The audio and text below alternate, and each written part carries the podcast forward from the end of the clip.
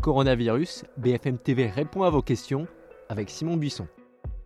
Jean Gabin, Michel Morgan, Quai des Leonardo DiCaprio, Kate Winslet, Titanic, Clark Gable, Vivienne Leight, Autant en emporte le vent, Burt Lancaster, Deborah Kerr, Tant qu'il y aura des hommes, quelques-uns des plus beaux baisers au cinéma.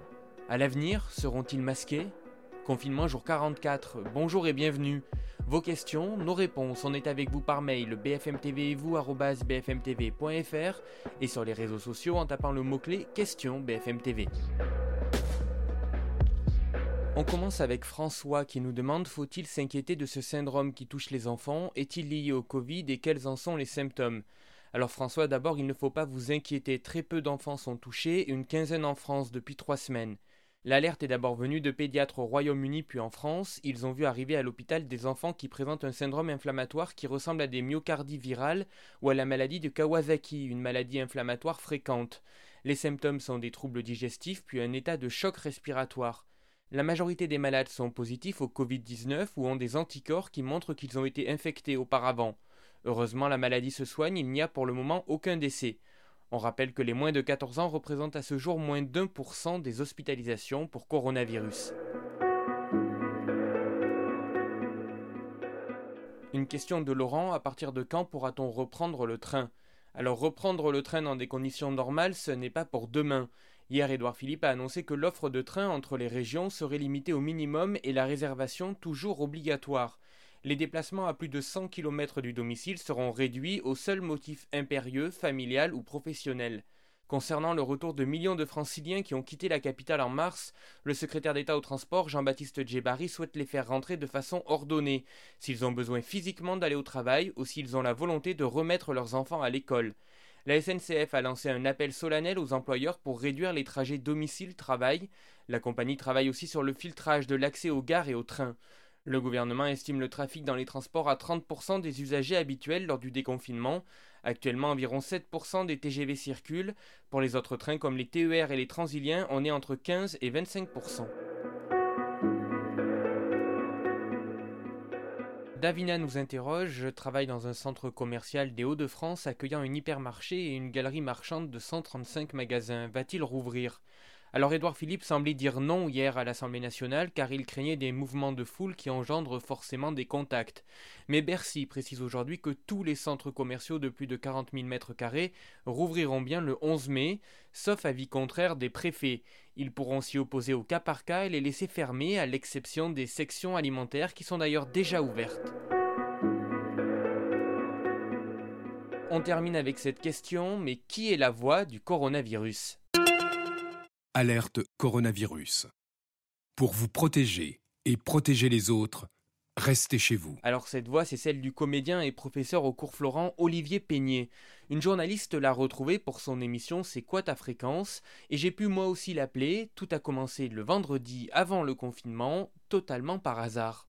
Je ne sais pas si vous vous rappelez, avant le confinement, il y avait une femme qui disait euh, information coronavirus. Et euh, sur Facebook, par hasard, je suis ami avec elle sur Facebook, elle a posté en disant euh, Je cherche une voix homme euh, pour un, pour un spot. voilà. Et il s'est avéré que j'ai vu ce, message, je lui ai tout de suite dit Bah oui, pourquoi pas? Et là, dans la seconde, elle me rappelle, elle me dit Olivier, envoie vite à tel studio ta voix euh, et donc j'ai envoyé par mail des démos avec mes extraits de voix. Et une heure après, mais genre une heure après, il me dit Est-ce que vous pouvez venir ce soir? Il se rend donc au studio en ignorant l'objet de l'enregistrement. Et là j'arrive, il y avait tout le staff de la boîte de, l'agence qui s'appelle Babel, il y avait les personnes du ministère de la Santé, ils, étaient plusieurs. Et donc euh, là je comprends tout de suite que c'est le message avec alerte coronavirus. D'emblée, j'ai fait à peu près la voix que vous entendez depuis le début à, savoir assez euh, sérieux. Euh, et très vite, le retour euh, du cabinet du Premier ministre et du ministère de la Santé, c'était Ah non, non, il faut une voix beaucoup plus légère. Et j'ai fait une version Restez chez vous, machin, tout ça.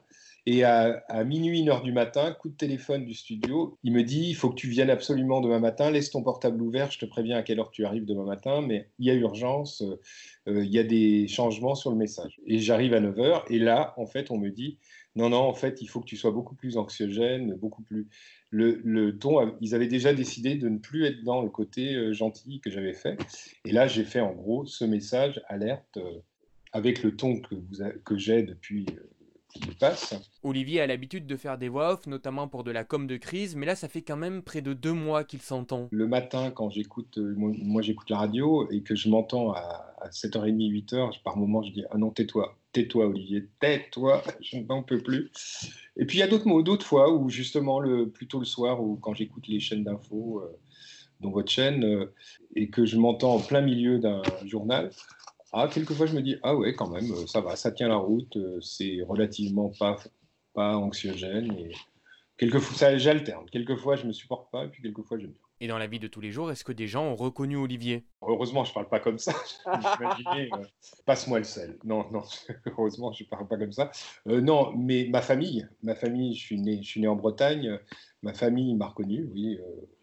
Et puis, ce qui est drôle aussi, j'ai des messages de, comédiens très connus que je que j'ai pas que pas revus depuis 10, 15 ans, 20 ans, qui m'appellent sur mon, mon WhatsApp ou mon Messenger de Facebook et qui me disent ah, Olivier, tu, tu, berces nos jours et nos nuits et, euh, tu t'en es bien tiré, on aime bien justement ton côté rassurant. Voilà. Pendant notre interview, Olivier a reçu un appel, il va sans doute continuer de nous accompagner pour le déconfinement.